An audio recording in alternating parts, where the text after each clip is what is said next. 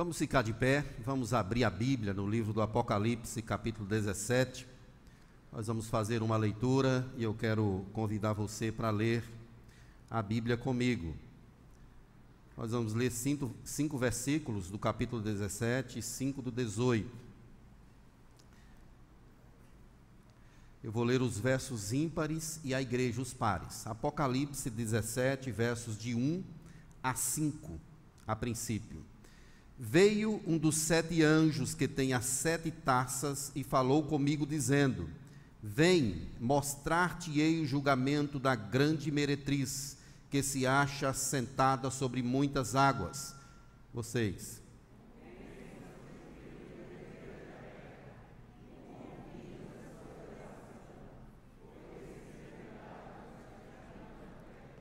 Transportou-me o anjo em espírito a um deserto, e vi uma mulher montada numa besta escarlate besta repleta de nomes de blasfêmia, com, com sete cabeças e dez chifres.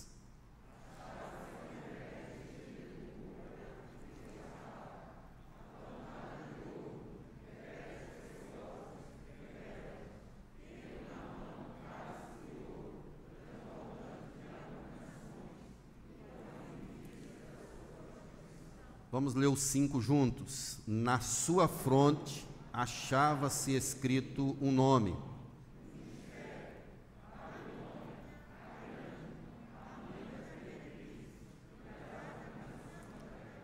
Capítulo 18, verso 1. Depois dessas coisas vi descer do céu outro anjo, que tinha grande autoridade, e a terra se iluminou com a sua glória.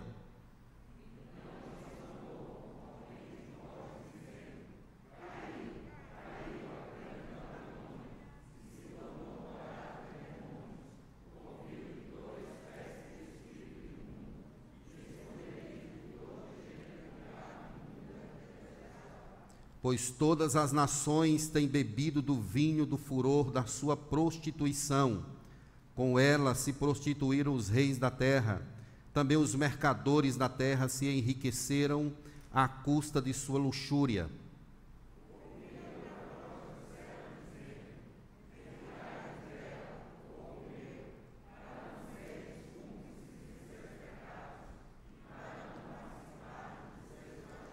Vamos ler o 5 porque os seus pecados se acumularam até ao céu.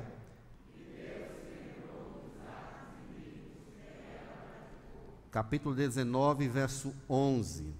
Viu o céu aberto e eis um cavalo branco. O seu cavaleiro se chama Fiel e Verdadeiro, e julga e peleja com justiça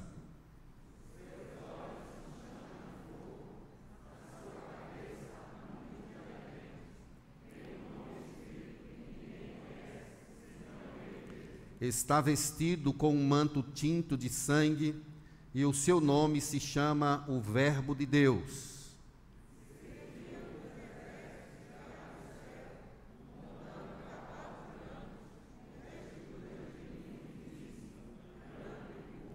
Sai da sua boca uma espada afiada, para com ela ferir as nações, e ele mesmo as regerá com cetro de ferro e pessoalmente pisa o lagar do vinho do furor da ira do Deus Todo-Poderoso.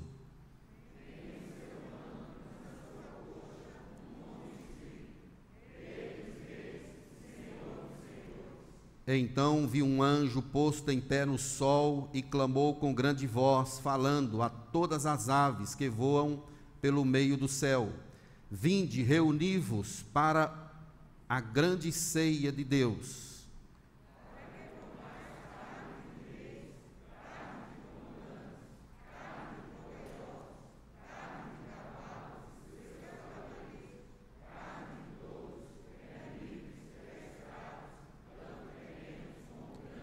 E vi a besta e os reis da terra com seus exércitos congregados para pelejarem contra aquele que estava montado no cavalo e contra o seu exército.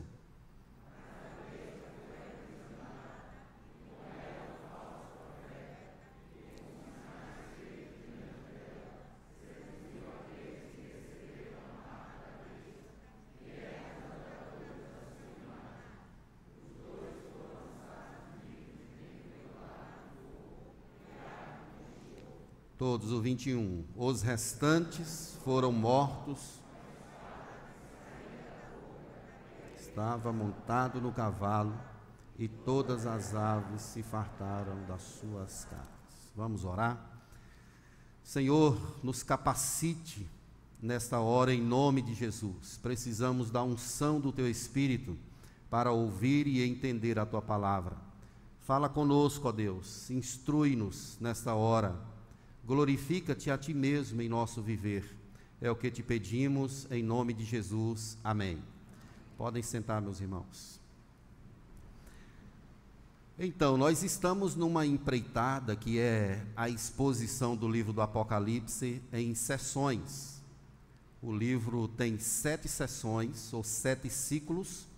Nós estamos aqui no sexto ciclo. E não é uma tarefa muito fácil, porque é muito amplo, mas nós vamos tentar aqui é, expor a mensagem que está contida nessa sessão.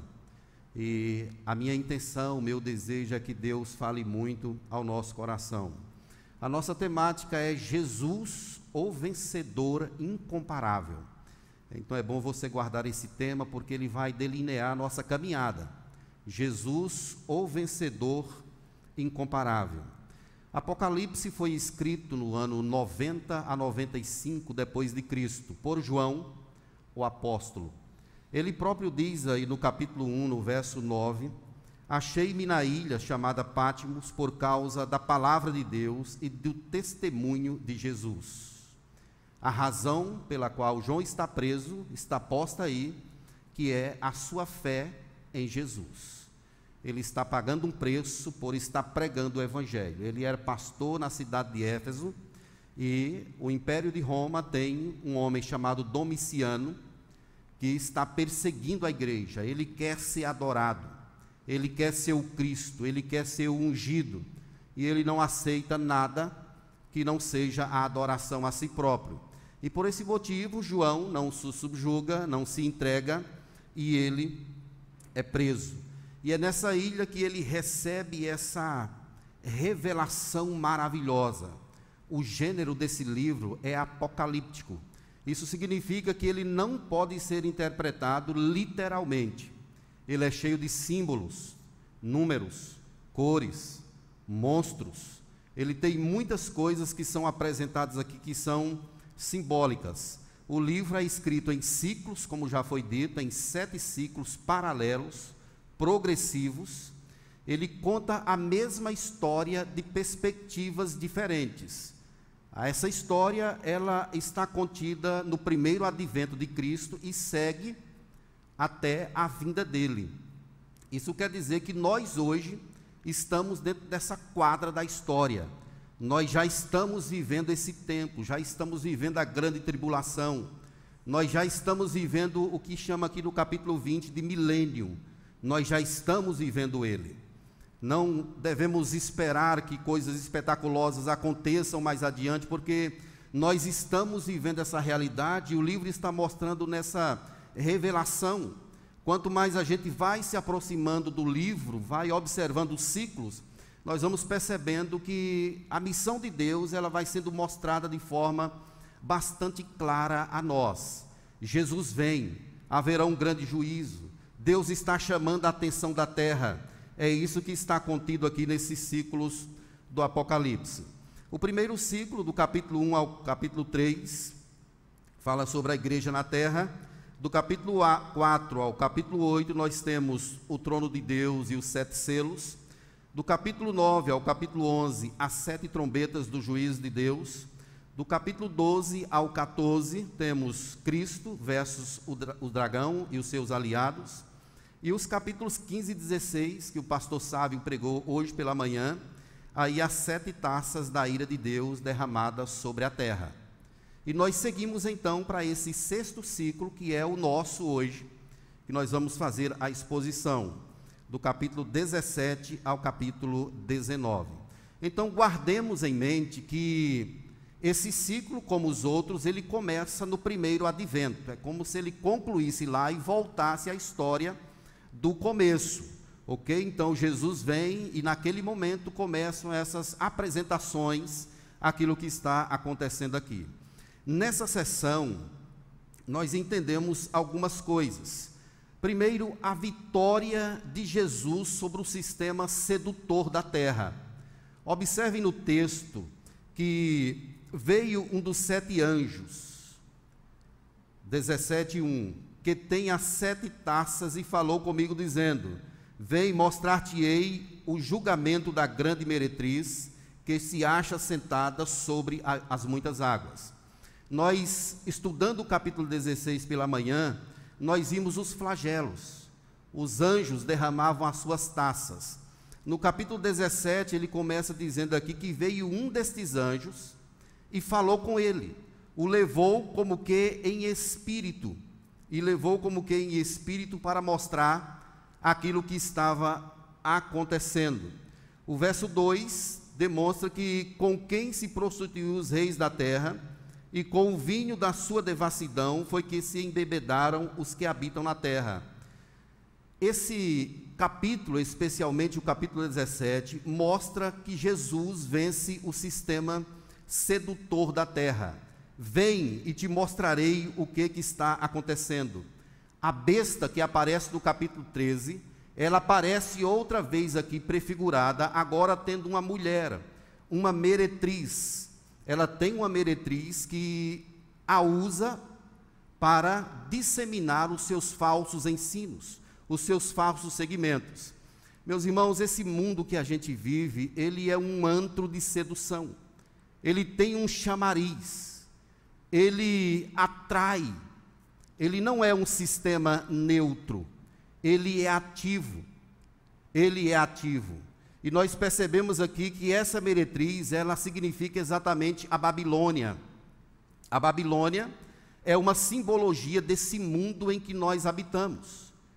É o mundo caído, é o mundo apóstata, é o mundo ante-Deus, que se demonstra através das suas filosofias. Uma das marcas desse sistema é a sutileza então a meretriz, ou a Babilônia, é o mundo ante-Deus, que está prefigurado no humanismo, nas filosofias e nas coisas criadas pelo homem.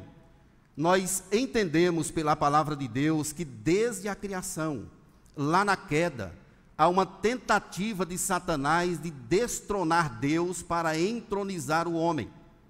Satanás ele usa os seus meios, as suas formas, as suas artimanhas. Ele tem o seu jeito.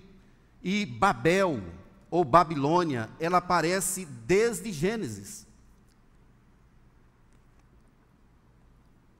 Desde Gênesis capítulo 10, no levantamento da Torre de Babel, nós vimos ali a instituição de um sistema que é anti-Deus, é o esquema babilônico que pode estar presente em nossas vidas, em nosso trabalho, em nossas casas, no meio da nossa família. É aquilo que chama o tempo todo a nossa atenção de forma sutil, tentando levar-nos a pertencer a ela. Ele vem engendrado em coisas aparentemente boas, atrativas, chamativas, mas que no final é uma verdadeira teia que prende, que agarra. Se você ler o capítulo 17, verso 14, aparece aí o cordeiro que vem para vencer. Esse sistema prefigurado com a besta, com essa grande meretriz que é a Babilônia, eles tentam pelejar contra o cordeiro. Verso 14: Pelejarão eles contra o cordeiro, e o cordeiro os vencerá pois é o Senhor dos senhores e o Rei dos reis. Vencerão também os chamados eleitos, fiéis, que se acham com ele. Então vejam que Jesus, ele vence esse sistema. Ele vence esse sistema. O sistema se levanta contra Jesus, peleja contra ele, que é o Cordeiro, mas Jesus vence. Mas quem estiver ao lado de Jesus também vence vencerão também os chamados eleitos, fiéis, que se acham com ele. esse texto, meus irmãos, nos chama para vivermos próximos a Deus, apegados a Ele sempre. Tem um escritor que diz que esta é a linguagem de certeza, porque Cristo, tendo triunfado sobre Satanás através de sua morte e ressurreição, ele é vita, vitorioso. Cristo é o vencedor. E nós temos cada dia mais de afirmar isso em nosso viver. Viver para Cristo, ao lado dele, porque o sistema vai tentar nos atrair, nos chamar cada vez mais. Jesus, ele é o Rei dos Reis e Senhor dos Senhores. Essa é uma linguagem do Antigo Testamento, que significa que Jesus, ele é o dono absoluto de todas as coisas. A besta, ela se levanta. Aparentemente ela já fora derrotada lá na sessão anterior, mas ela está viva ela continua usando esse nosso mundo caído. Ela se levanta contra tudo que se chama Deus. Daí, meus irmãos, nós temos de ter muito cuidado aonde vamos, o que nós fazemos. Esse sistema, ele está enraizado na questão econômica, na questão política. Então não leve as coisas numa perspectiva pequena, porque Satanás, ele é astuto, ele é um anjo de luz, ele se apresenta de forma disfarçada para nos enrolar. Quantos filhos de Deus estão envolvidos de forma despercebida em sistemas anti-Deus? Até quando você for votar em determinados candidatos de direita ou de esquerda, precisa ter cuidado, precisa observar o que está por trás, o que está por trás desse sistema, senão nós podemos ser cúmplices da atuação maligna do inimigo de Deus que está solto no mundo, trabalhando sabendo que pouco tempo lhe resta. Ele usa as estruturas, como nós vimos nas sessões anteriores. Ele usa a estrutura política, ele usa a estrutura econômica, filosófica, ele usa a religião, prefigurada na besta que sai da terra. Imagine, meus irmãos, quanta religião falsa está posta nesse mundo. Quantas pessoas que afrontam as Escrituras, que bar tentam barganhar com Deus, é a falsa religião e multidões estão indo atrás dessas coisas. De forma sorrateira, Satanás está usando as estruturas, mas nós temos de crer que Cristo venceu na cruz e vencerá cabalmente na sua segunda vinda. Jesus é vencedor, por isso que nós devemos estar sempre ao lado dele. Nós temos uma segunda lição aqui no texto, no capítulo 18, especialmente, que é a destruição geral desse sistema. Um dia Jesus vai destruir completamente o sistema. Como é confortante, meus irmãos, lermos o capítulo 17, verso de número 17. Porque em seu coração incute o Deus que realize o seu pensamento o executem a uma e deem à besta o reino que possuem, até que se cumpram as palavras de Deus. O que está dito aqui é que há um plano soberano de Deus. Que Deus, ele conduz todas as coisas segundo o seu querer. E até essas coisas maléficas ele usa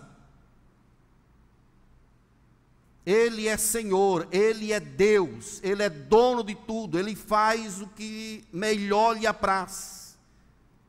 O que a igreja, o povo de Jesus tem de entender é que Deus é soberano. Ele permite o crescimento e o desenvolvimento do mal. Isso não quer dizer que ele perdeu o controle. Ele está conduzindo a história de forma maravilhosa. Satanás, em um momento ou em outro, pode até achar que venceu. Foi assim muitas vezes na história: perseguições, mortes, prisões do povo de Deus.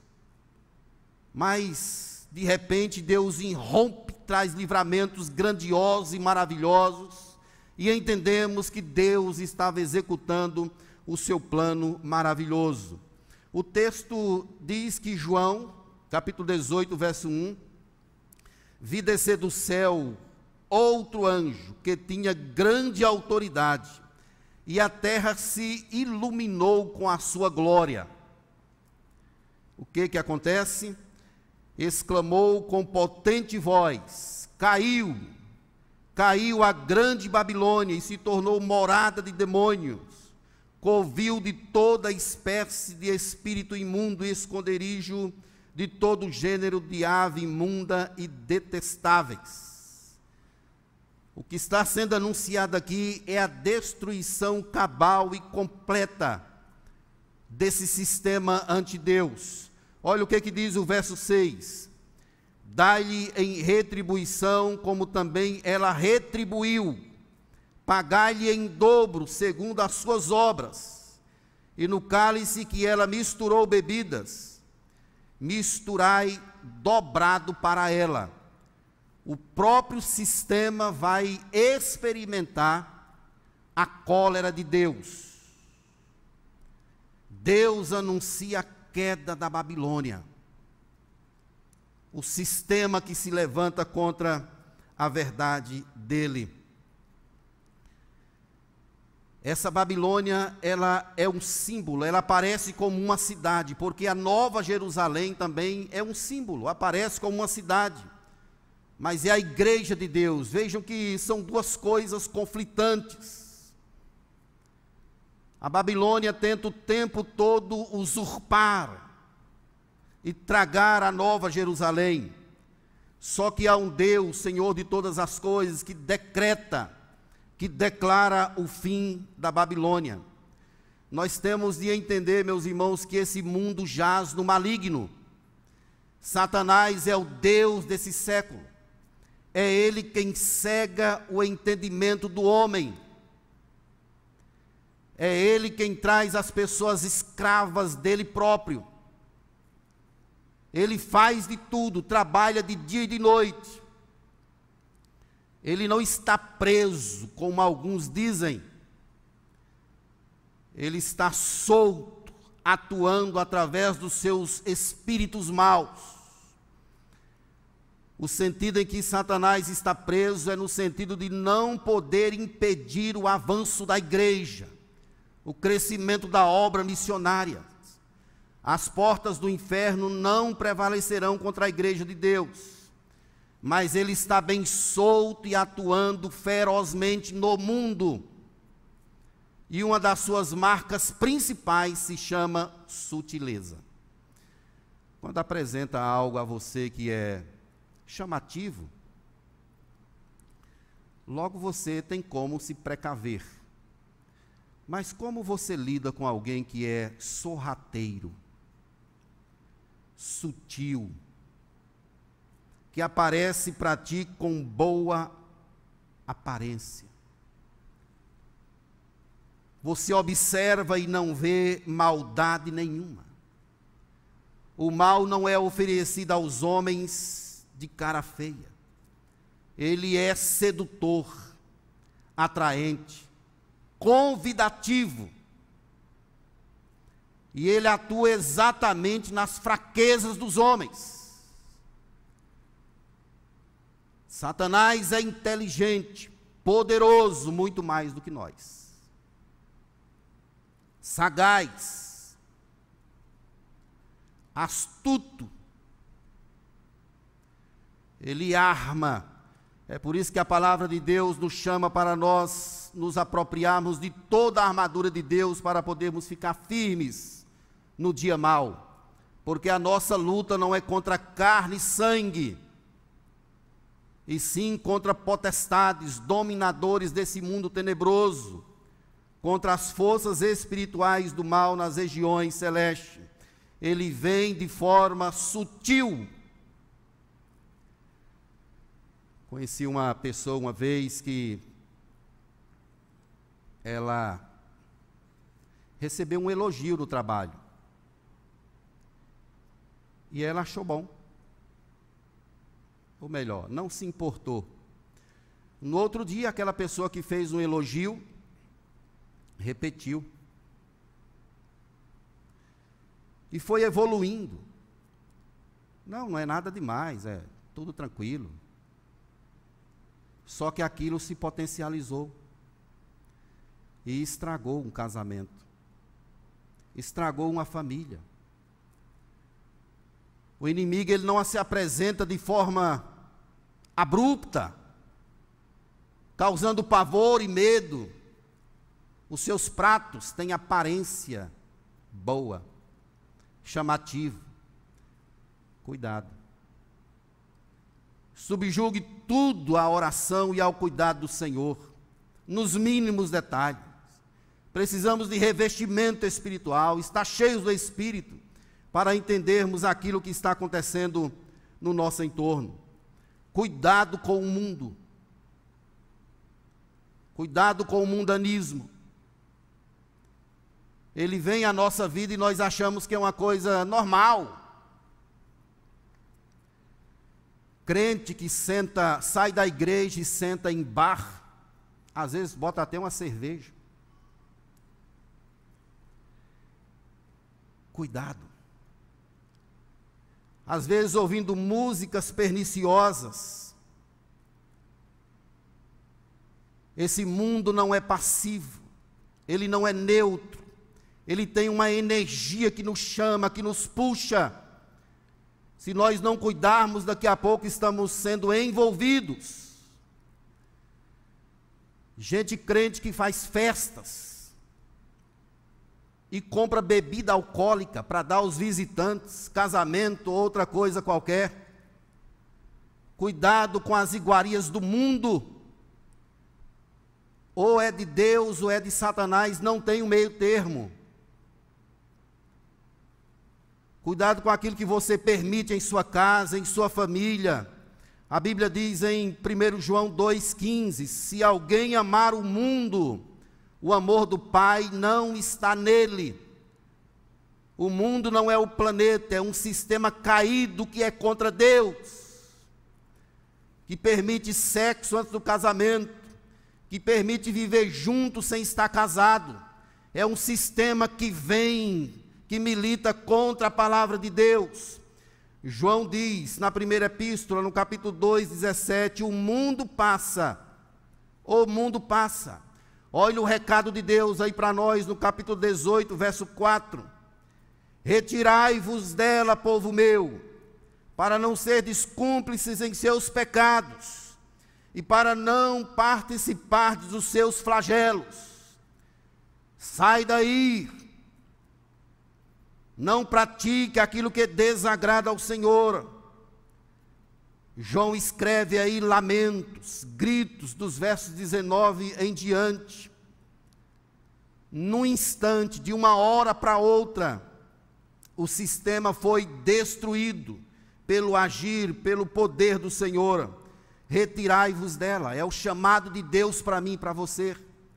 Cuidado que, com o que você está fazendo, cuidado onde você vai, Muitos crentes um dia chegarão na presença de Deus e olha, Deus, eu cantei na igreja, eu até evangelizei. E Jesus vai dizer assim: Afastai-vos de mim, porque eu não te conheço. Não basta somente dizer que é crente, tem de ser de verdade mesmo. Até o diabo é crente e crê, ele crê, ele é crente e treme. Nós temos de viver a verdade do Evangelho. Segundo Coríntios 6, 14, Paulo diz lá, não vos ponhais em julgo desigual com incrédulos, porquanto que sociedade pode haver entre a injustiça e a iniquidade? Ou que comunhão da luz com as trevas? Não tem, não tem como misturar. Ou é ou não é. A igreja evangélica brasileira tem quase 40 milhões de crentes. Mas cadê a nossa força? Por que, que a gente não consegue fazer a diferença. Porque são crentes nominais. Não são crentes que amam de verdade a Deus, que vivem as Escrituras. São pessoas que transigem com a verdade, que se corrompem, que se vendem. Típico de políticos que estão na cadeia Lamentável, cantores que são crentes, são batizados, políticos que são crentes, que são batizados, que levantam a mão para Deus, mas na verdade não têm uma vida pautada nas Escrituras. Nós temos de viver o Evangelho, meus irmãos. Nós temos de viver a palavra de Deus. Existem aqui os lamentos, os gritos dos reis, olhando para a riqueza, para a luxúria, da Babilônia, para o dinheiro dela. Os mercadores também lamentam, dos versos 11 a 19, olhando para a destruição dessa grande cidade de Babilônia. Chega o dia do fim, o capítulo 18, verso 22, 21 e 22, está escrito aí: Então um anjo forte levantou uma pedra com grande pedra de moinho e arrojou-a para dentro do mar, dizendo: Assim com ímpeto será arrojada a Babilônia, a grande cidade nunca jamais será achada, nunca jamais será achada. E a voz de arpistas, de músicos, de tocadores, de flautas e de clarins jamais em ti se ouvirá, nem artífice algum de qualquer arte jamais em ti se achará e nunca mais em ti se ouvirá o ruído de pedra de moinho. Essas expressões, jamais, nunca mais, diz respeito a um ato de Deus que destruirá de uma vez por toda, cabalmente, esse sistema que é contra ele. Então, meus queridos, Deus está vendo todas as coisas. Ele vê o crescimento do mal. E vejam que esse ciclo, ele tem um pré-anúncio de algo que vai acontecer no sétimo ciclo, que é o fim de todas as coisas. Nós estamos vivendo esse tempo, meus irmãos. É agora, é hoje. Temos de olhar para isso não como se fosse algo lá no futuro, que está por acontecer. Temos de olhar para isso e perceber que essas coisas estão acontecendo é agora, é hoje. E somos chamados a viver a realidade de, de Deus cada vez mais. Nós temos aqui uma outra lição no capítulo 19, que é a celebração da noiva e de Cristo o vencedor. Percebam que logo no início do capítulo 19 existe adoração, louvor. Depois dessas coisas, ouvi no céu uma como grande voz de numerosa multidão. Eles estão cantando: Aleluia! A salvação e a glória e o poder são do nosso Deus. Eles louvam, porquanto verdadeiros e justos são os teus, seus juízos, pois julgou a grande meretriz que corrompia a terra com a sua prostituição, e das mãos dela vingou o sangue dos seus servos. O motivo dessa adoração é porque Deus ouviu as orações, Deus vingou o sangue dos seus servos, aqueles que foram mortos pregando o Evangelho, que entregaram seus dias, a sua vida. Mas João ouve uma segunda voz, verso 3: Aleluia! E a fumaça sobe pelos séculos dos séculos. Isso quer dizer que a grande meretriz foi destruída para sempre. E aí nós temos a indicação da igreja, do Antigo Testamento e do Novo Testamento. A igreja militante e a igreja triunfante. Verso 4. Os vinte e quatro anciãos e os quatro seres viventes prostraram-se e adoraram a Deus, que se acha sentado no trono, dizendo: Amém, Aleluia. E saiu uma voz dos anjos: Dai louvores ao nosso Deus, todos os seus servos os que o temeis, os pequenos e os grandes. Olha o verso 6. Então ouvi uma voz de numerosa multidão, como de muitas águas, como de fortes trovões, dizendo: Aleluia, pois reina o Senhor, nosso Deus, o Todo-Poderoso. Alegremo-nos, exultemo-nos e demos-lhe a glória, porque são chegadas as bodas do Cordeiro. A louvor, a adoração, a celebração. Deus interveio, destruiu a grande meretriz. Deus destruiu a Babilônia. Mas um outro motivo é colocado aqui: é que chegou o dia do grande casamento. Esse é o motivo de glória. Chegou o dia da ceia, das bodas do cordeiro. E olhe que há uma alegria, porque são chegadas as, as bodas do cordeiro, cuja esposa a si mesma se ataviou.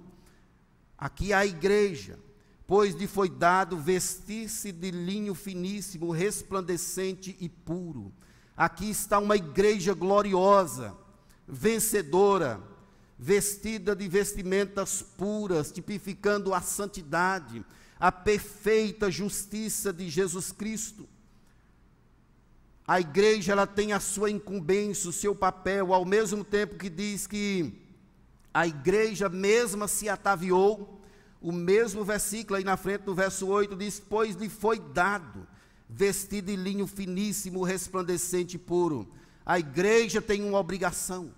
Mas Deus, ela, ele vem e dá à igreja essa capacidade, dessa pureza, de ser lavada no sangue de Jesus, de ser limpada com o sangue da nova aliança. Esse é o grande dia do casamento do Cordeiro.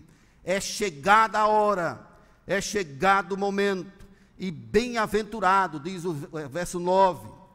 Então me falou o anjo: escreve Bem-aventurados aqueles que são chamados à ceia das bodas do Cordeiro. E acrescentou: são estas as verdadeiras palavras de Deus. Feliz é aquele que é chamado a esse grande momento, a ceia, a esse grande casamento. Haverá, meus irmãos, no final dessa história vai haver esse casamento maravilhoso.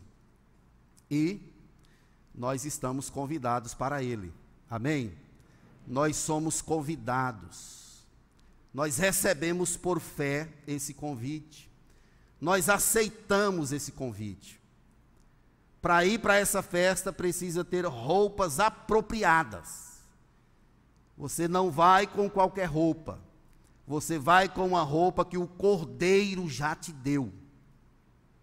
Jesus já nos vestiu com a sua justiça é o grande momento de louvor, de adoração, de celebração. É a vitória de Deus. A noiva está vestida com linho finíssimo e puro. É uma roupa que foi dada a ela. Efésios 5, 27, está escrito assim: para apresentá-la a si mesmo, igreja gloriosa, sem mácula, nem ruga, nem qualquer coisa semelhante, porém santa e sem defeito. O pastor Ronaldo Lidório, ele trabalha uma ideia espetacular sobre a questão do casamento.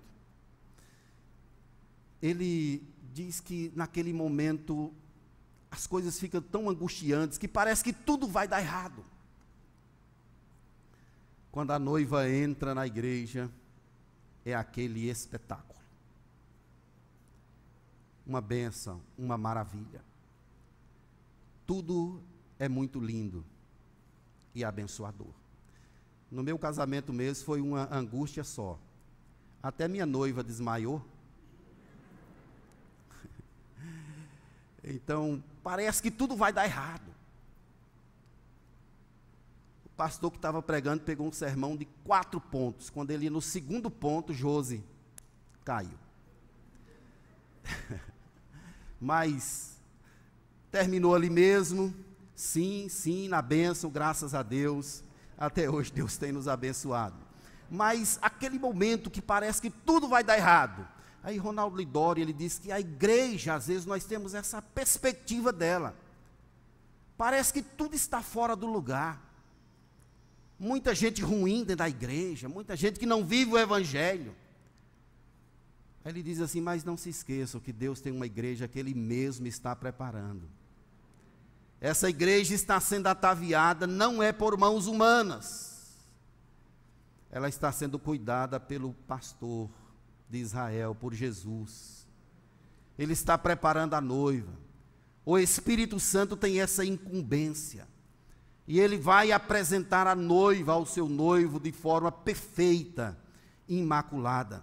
Vai ser o dia do grande casamento, o dia do grande encontro com Jesus, o nosso noivo, onde nós estaremos para sempre com ele. Dos versos 11 em diante, nós temos a aparição desse noivo.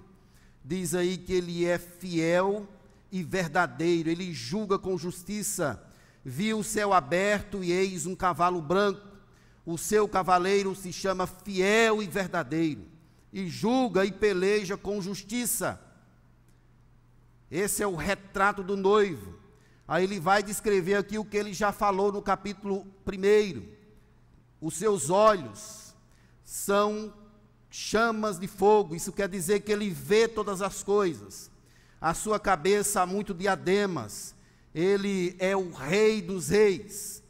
Tem um nome escrito que ninguém conhece senão ele próprio. Está vestido com um manto tinto de sangue. O seu nome se chama Verbo de Deus, a palavra de Deus, a palavra proclamada de Deus. E seguiam-no os exércitos que há no céu montado cavalos brancos, com vestiduras de linho finíssimo, branco e puro isso aqui é o retrato da igreja, é na vinda de Cristo.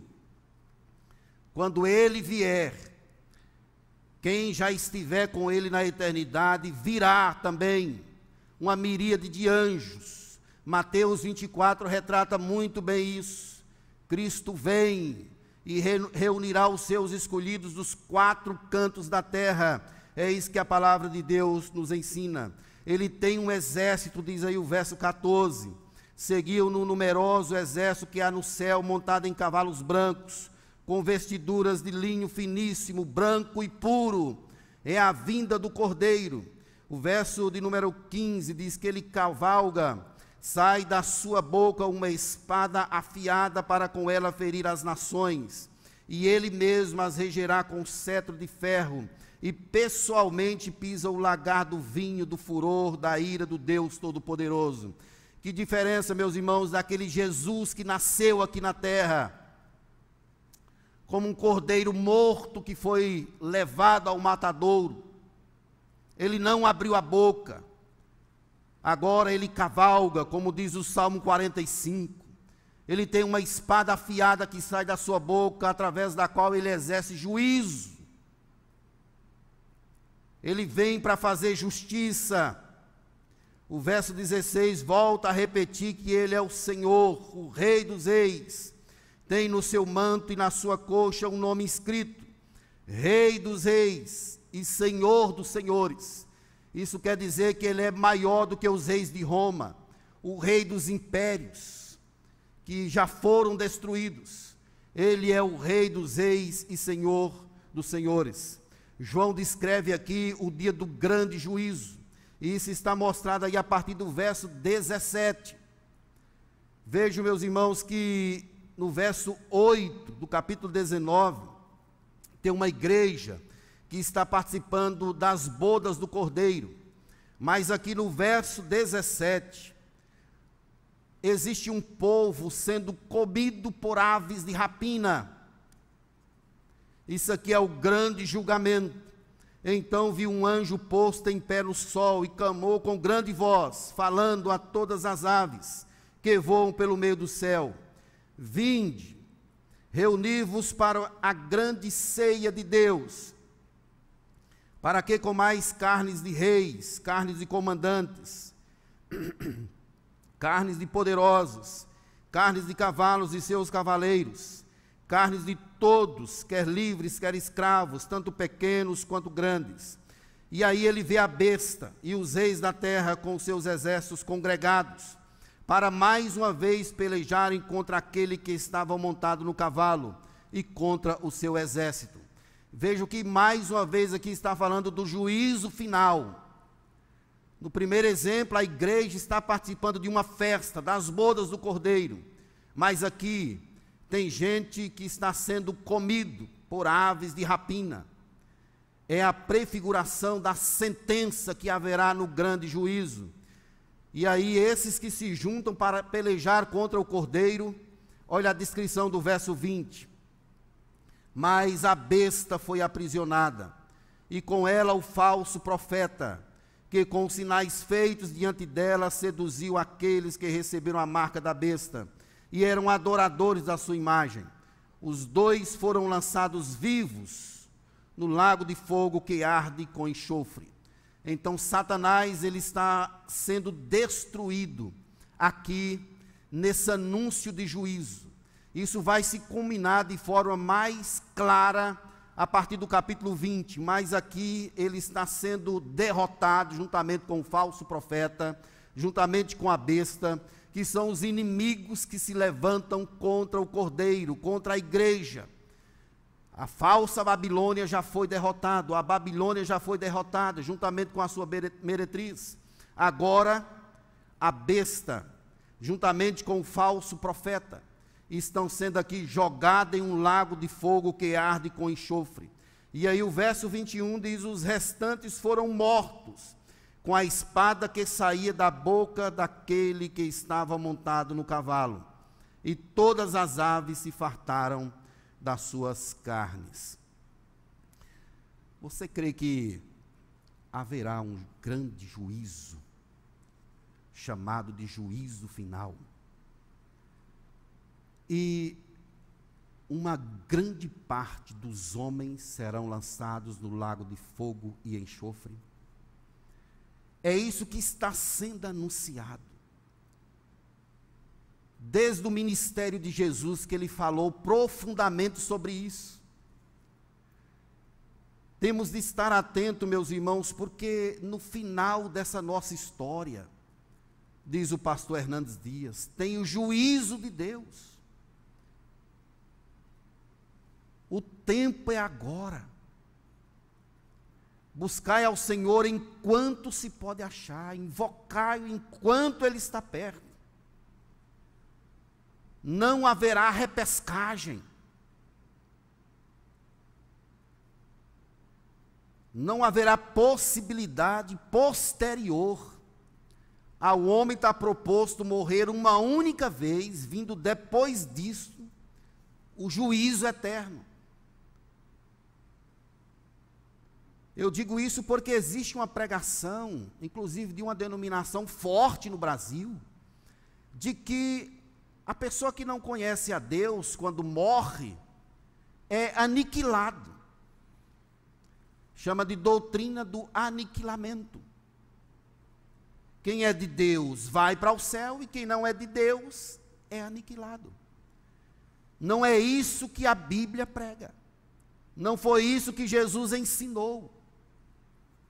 O que está ensinado nas Escrituras é que um dia Deus separará as ovelhas dos bodes, o trigo do joio, e vai lançar uma parte no lago de fogo que arde, arde com enxofre, onde o verme nunca morre e o fogo nunca apaga. No inferno só tem escuridão gritos, choro, escuridão absoluta. Haverá um grande juízo. Quem tem Jesus em seu coração de verdade se apresentará diante de Deus para ser galardoado porque nenhuma condenação há para aqueles que estão em Cristo Jesus. Mas nós temos de ter ciência de que de fato Cristo está em nosso coração. Se nós lermos a segunda epístola à igreja de Tessalônica, capítulo 2, verso 8, está lá escrito: Então será de fato revelado o iníquo, a quem o Senhor Jesus matará com o sopro de sua boca e o destruirá pela manifestação da sua vinda. Quando Jesus chegar, finalmente, tudo se renderá aos seus pés. E haverá esse, esse grande julgamento, onde Deus vai galardoar a sua igreja e vai lançar Satanás com as suas hostes para um lago de fogo e enxofre por toda a eternidade. E não tem mais como mudar. Não há como mais mudar. É por isso que esse nosso tempo, ele é muito precioso. Nós temos de buscar a Deus de todo o nosso coração. Eu quero encerrar fazendo um alerta, uma exortação e um convite. A alerta é que tenha cuidado com o sistema do mundo. Se alguém amar o mundo, o amor do Pai não estará nele. Cuidado. Fique atento com o sistema mundano. Ele é sutil, sorrateiro e ele quer te prender. Jesus tirou você e eu das garras de Satanás. E ele vai usar a sua estrutura, os seus mecanismos, para nos levar de volta para ele. Ele vai fazer de tudo para nos aprisionar outra vez. Esse é o alerta. Cuidado com o sistema do mundo. Não negocie valores. Não negocie a palavra de Deus. Onde Deus disse não é não. Onde Deus diz está proibido, não avance o sinal. Senão você se perde. Senão você é tomado e levado à escravidão outra vez é preciso ter cuidado com o mundo. Esse é o alerta. Mas existe uma exortação. Se posicione seriamente ao lado de Deus. Declare em alto e bom som, assuma a sua vida cristã. Assuma o seu compromisso com Deus, assuma que você pertence a Deus e deixe que o mundo à sua volta perceba isso. Que você é diferente, que você tem a marca de Deus, que você tem a luz de Cristo, que você é o bom perfume de Cristo. Assuma a posição. Deus não tem servos secretos. Os filhos de Deus são conhecidos aonde chegam. Eles são vistos e reconhecidos, porque são diferentes no comportamento, na linguagem, no jeito de ser, no trato com os seus semelhantes. São pessoas que falam de Jesus o tempo todo. Assuma a posição em nome de Jesus. É uma exortação. Assuma que você é de Cristo, que você é de Deus. Não importa onde você esteja, deixe as pessoas verem em seu viver que de fato você pertence a Deus. Que tristeza é quando um crente se comporta como um ímpio, no pensamento, no comportamento, no jeito de ser, no trato com as pessoas, nem parece que é crente, nem parece que tem o amor de Deus. Cuidado, assuma a sua posição, mas tem um convite. Haverá um grande casamento e pode ser que tenha pessoas aqui nesta hora que ainda não aceitou esse convite. Ele ainda está sendo oferecido. Você pode aceitar hoje, dizer assim: Eu quero ir a esse casamento. E suplicar humildemente ao Espírito Santo para te dar fé para crer no plano redentivo, salvífico de Cristo Jesus, haverá uma grande celebração. E o homem ainda está sendo convidado. Hoje, se ouvides a sua voz, não endureçais o vosso coração. É o chamado de Deus para aqueles que ainda não o receberam como seu Senhor e Salvador. Não há problema teológico você dizer que aceita Cristo como seu Salvador. O Espírito Santo toca no coração do homem e nós externalizamos isso com a nossa vida.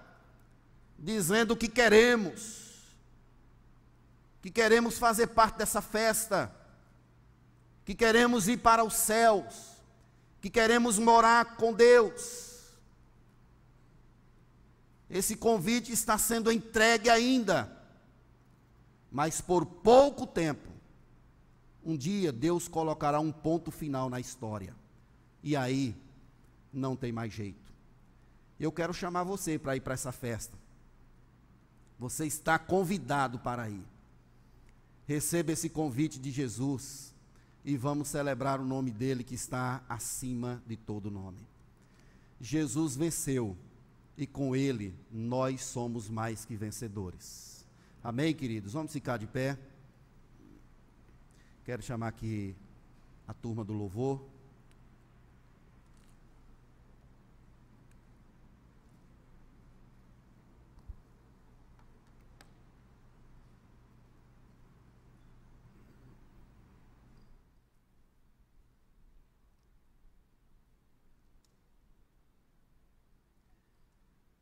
Queria chamar você para refletir um pouco na sua vida. Feche os seus olhos por um instante.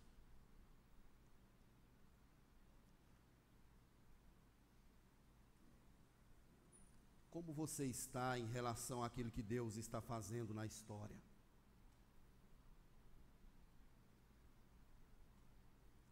De que lado você está?